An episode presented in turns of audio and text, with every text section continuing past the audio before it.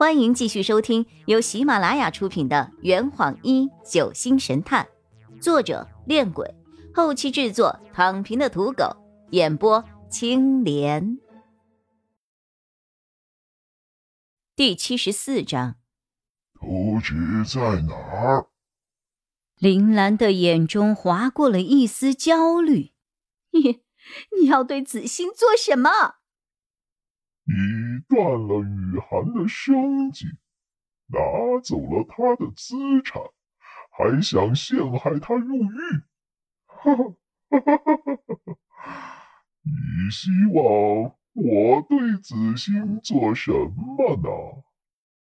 林兰立刻跪倒在黑斗篷的面前，磕头祈求着：“我求求你放过子欣吧，他年纪还小，什么都不懂啊！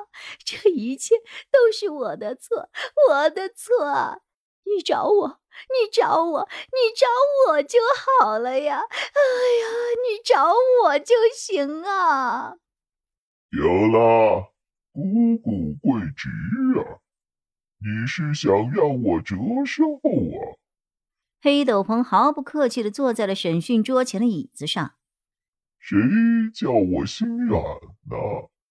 子欣再怎样也是我表妹，我不是你，不会像你对待雨涵那样对她。只不过，她未来会有怎样的结果？就看他自己的造化了。谢谢，谢谢。林兰在地上连磕了几个头。行了，起来吧。黑斗篷云淡风轻的说着。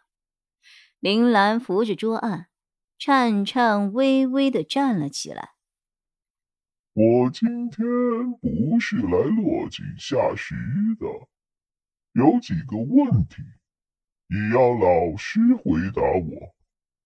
你说，我父亲出事前有没有给过你什么东西，或者是交代过什么特别的话？林兰呆呆的站在原地，思索了片刻。摇了摇头，你再仔细想想。没什么特别的呀，他就跟我说，如果他将来不在了，就叫我好好照顾雨涵。没了，没了。林兰轻轻的摇了摇头。黑斗篷一巴掌拍在桌上，怒道。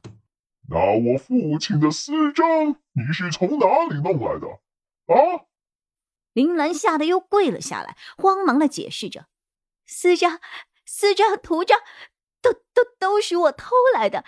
在你母亲去世后，你家的保险箱就被我藏了起来。葬礼结束后，我就找锁匠打开了保险箱，可……”可保险箱里没什么值钱的东西呀，除了你父亲的图章外，就只有几张设计图纸啊。黑斗篷冷静的思考了一会儿，图章和图纸现在在哪儿啊？在我新买的别墅二楼卧室的床头柜里。黑斗篷站起了身来，头也不回的离开了审讯室。一直静候在三号审讯室门口的张璇，跟在黑斗篷身后，一起走出了看守所。林兰松了一大口气，瘫坐在椅子上。就在他刚从恐惧之中走出来的时候，黑暗中又响起了一阵阴森的冷笑。呵呵呵呵呵呵呵呵呵呵呵。哈哈哈哈哈！林兰慌张的四下张望，寻找声音来源。伴随着一股酒气，一个细长的身影慢慢的走进了三号审讯室。林兰不可思议的看着眼前的人：“是你！”屋檐下。黑斗篷对张璇说：“我现在还不能现身，雨涵就交给你了。”张璇点了点头，知道了。还有，图章和图纸的事情，你去处理一下。交给我吧。黑斗篷挥了挥手，张璇立刻上前将后车门给打开。黑斗篷上车后，张璇也坐上了副驾座。半分钟后，凯迪拉克驶离了看守所。值班民警来到三号审讯室，只见林兰坐在椅子里，伏在桌案上睡觉。他走过去，拍了拍他的肩膀：“一零八号，回你的房间去吧。”林兰毫无反应。看守民警厉声道：“喂！”别睡了！他用力的推了一下椅子上的人，林兰就像一个稻草人一样，软绵绵的倒在了地上。他面色铁青，嘴角渗血，空洞的眼神中充满了惊恐与不甘。他的脚边躺着一个玻璃试管，试管壁内。还沾着些许乳白色的液体。第二天凌晨三点，张璇住进临江客栈前十个小时，他独自一人来到了丽景别墅群。在一楼刚刚卖出不久的别墅院子里，张璇穿过窗户爬进了别墅，轻车熟路的来到了二楼的卧室。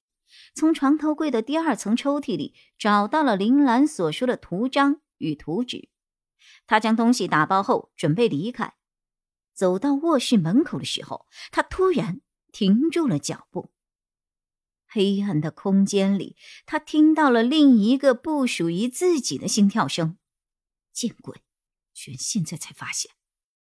他轻轻的将绑在腿上的匕首抽了出来，循着心跳声。慢慢的走到了房间的衣柜前，对着衣柜，他摆开了进攻的姿态。这坛已经喝完了，呵你猜出凶手是谁了吗？啊，老板，拿酒来。呃呃，更多精彩，请关注青莲嘚不嘚。